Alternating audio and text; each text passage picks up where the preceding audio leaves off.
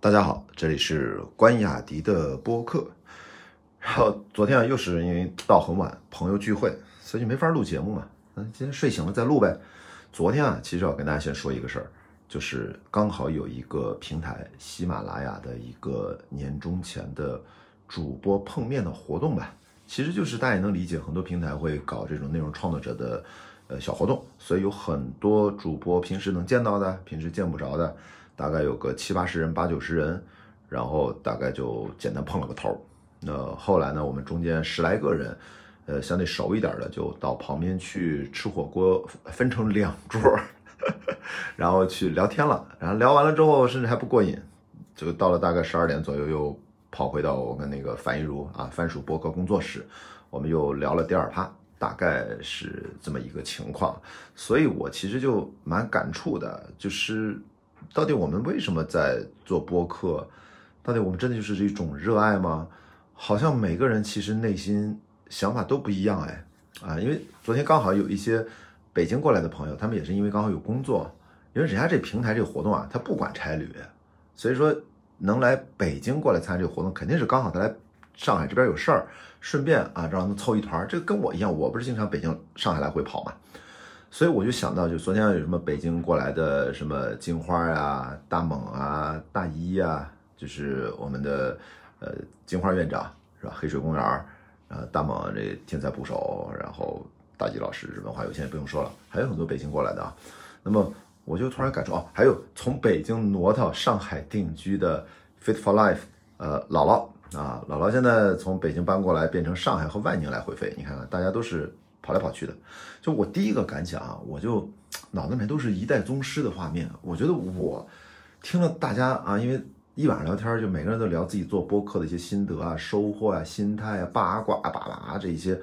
我的第一个反应是，哦，原来我就是一个播客圈的搅屎棍啊！没有，我说我说我是来捣乱的啊！说文明一点，就是我这是来朋呃来播客圈就是来捣乱的。然后呢，或者说的再文明一点、文绉绉一点，我觉得我做播客一直致力于的是播客圈子文化。在中国这么广博的大陆上，呃，促进南北大团结，这是越说越远了啊！但的确啊，这是我的内心的一个真实的一个感受。我们经常合影嘛，发朋友圈，我说京沪两地播客主播小聚一下，然后别人就还问我，有评论区问，哎，那你算是北京的主播还是上海的主播呀？我说我算京沪主播啊，两地主播，两边我都在录节目，两地我在频繁的。来回跑，所以我就不分我是哪儿的，嗯，所以我第一个感觉就是，播客对我而言，它是就是一个能让不同的人，就是本来可能不认识或者本来认识，都能够进一步的加深交流啊，是呃彼此进一步的互相了解，播客简直是一个特别好的媒介。那注意啊，即使你是单口啊，你其实也是。就是拉近了你和听众的距离，你也让来倾听你单口播客听众和听众之间他们之间的距离，对不对？所以我觉得我第一个反馈就是突然意识到，哦，比如说他们就聊到糖蒜都做了快二十年了，然后大内密谈和日坛公园然后景谷端会议这都做了十年以上了，然后其实都是各自不同的文化背景和不同的这个地域，那。我自己去做播客，属于刚刚起步嘛，呃，就做了一年多吧，就是持续更新嘛，也就一年多，所以我真觉得是南北是有不同，正因如此，播客不就是应该用来交流的嘛？所以你看，在至少去年，我们做线下活动，经常把北京的主播还请到呃上海来，甚至我们在上海站稳了脚跟之后，我就开始折腾北京。我北京一直想做观影会，一开始不是做的赔钱嘛，后来慢慢慢慢到了下半年才能做到尽量不赔钱或者少赔钱。那么这个南北的交流很重要，但是这个南是不是以后能发展到广州、深圳，这个也要看好吧？因为广州、深圳目前的主播不是那么多，因为中国注意啊，播客的圈子主播目前聚集在北京、上海为主，现在可能成都有一些啊，主要杭州有一些，对，凹凸电波他们说什么？呃，有一些其实都是在杭州的主播越来越开始扎根了，而且呢，还有一派的主播的来源就是大家喜欢的脱口秀，对吧？脱口秀主播昨天因为呃毛东也在，然后史岩也在啊，不开玩笑，也包括你看这个几大呃厂牌呃代理人啊，效果呀，那这些不都是很棒的播客主播吗？像斯文败类，就他这个节目叫斯文败类，其实就是王思文啊，他的节目。呃，闲聊什么这这些就不用说了，还有呃刘洋啊这些无聊斋啊等等等等等等，我就觉得呃还有呃上海的 Storm，对吧？就这个呃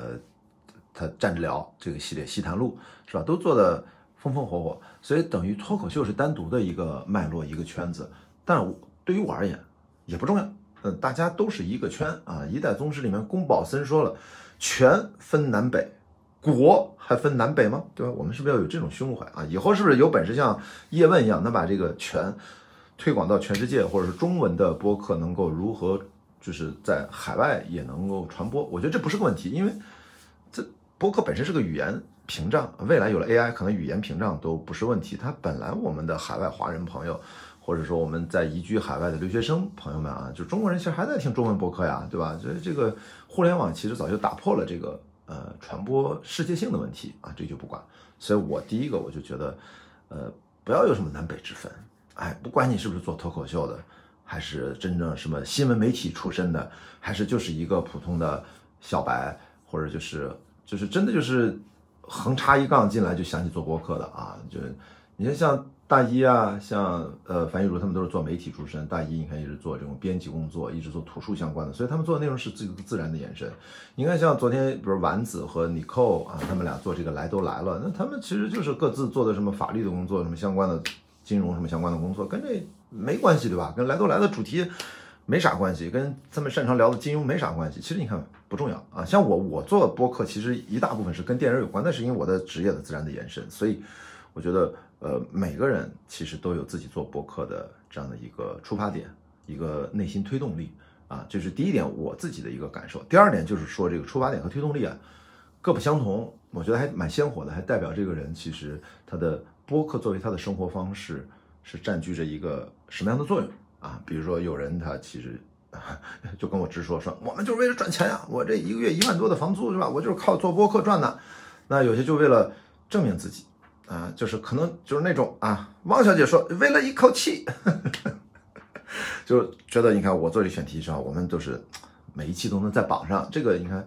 也很重要。他证明自己的专业性，做这个事情，证明主播的价值，证明可能呃跟比如说我们现在有些机构播客啊，我们就以这个呃陈彦良的这个 JustPod 为例，他其实是赚的是品牌的钱，做的是品牌播客，可能对他而言从。呃，策划、执行到整个后期制作、发布、运营的一体化的这个制作人思维，他可能认为比较重要。但实际上，我们看到具体的案例，比如在小宇宙上，最近有这个 LV 这个呃路易威登的这个项目。实际上，你看这些核心资源，呃，也并不在 JustPod 手上，对不对？它应该是路易威登攒的这个局啊。所以，其实播客像做这种品牌播客，其实码资源这个事儿啊，我觉得不可能有任何一家公司垄断，资源是无上限的。那同样的，你这些在我眼中都是明星啊，嘉宾、明星、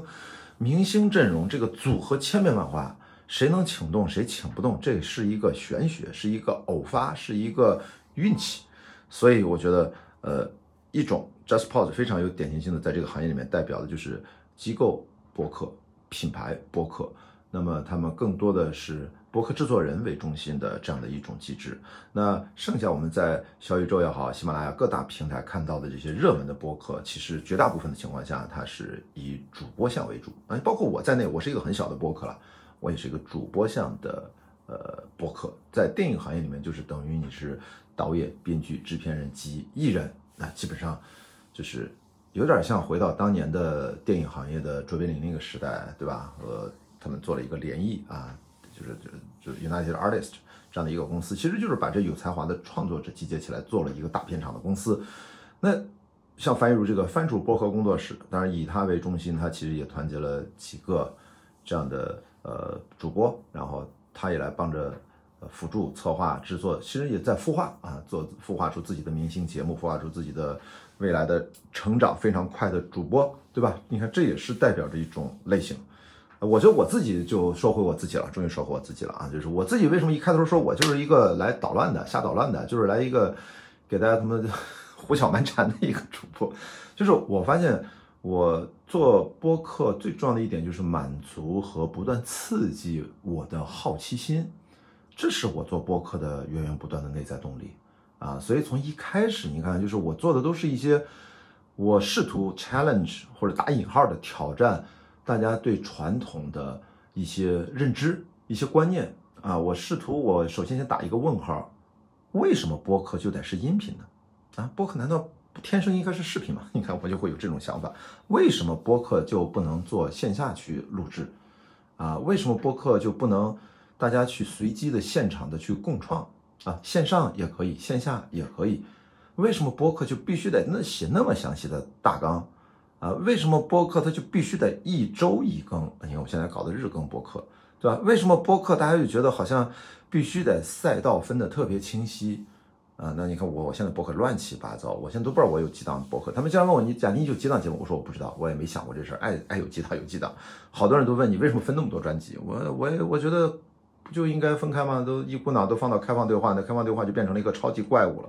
我宁可它小而美一点，可能一一个节目就几千订阅，一两万订阅，我觉得最终也不差呀。但是大家都知道来这儿是干嘛的啊？我我知道我后面会源源不断的输出，所以它就是能撑得起这些内容，也是 OK 的。啊，所以我自己现在越来越觉得，对我而言，播客就是一个不断的去通过表达、通过倾听、通过认识不同的新朋友，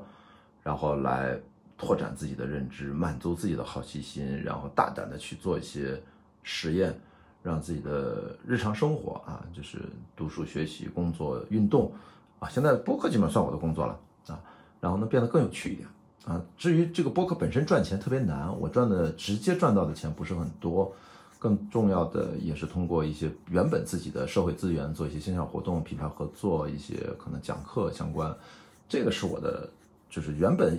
有没有播客也是我的一些收入来源，有了播客可能有一些辅助作用，所以呢，我经常说播客呢，我欢迎大家如果觉得雅迪聊这些东西啊，我们现在还属于脚脖子播客啊，你看在小宇宙最大的一个专辑也就一万七关注，连两万都没到，对吧？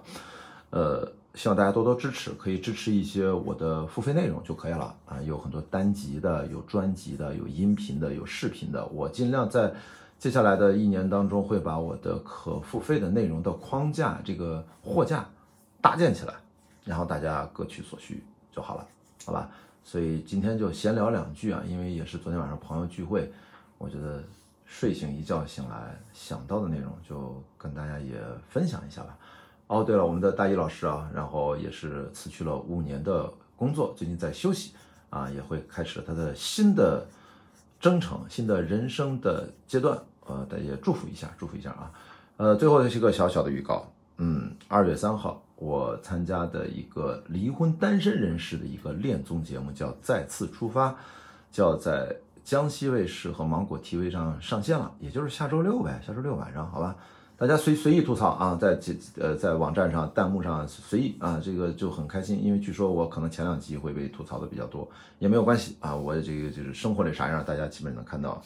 注意节目里面一切都是被放大的，因为它有一个特殊的场景。然后呃最后一个就是我刚刚上线了跟《封神第一部》的编剧之一曹生老师的一个对话，那微博的免费版、音频、视频都在陆续上，然后它的完整版是在。小宇宙音频啊，关雅迪对话《封神第一部》的这个专辑里面已经更新上线了，然后视频的完整版也在爱发电的同样的专辑《关雅迪对话《封神第一部》也上线了，希望大家多多支持。嗯，我们俩的对话还是蛮有意思的。好，这是今天关雅迪的播客，我们明天再见。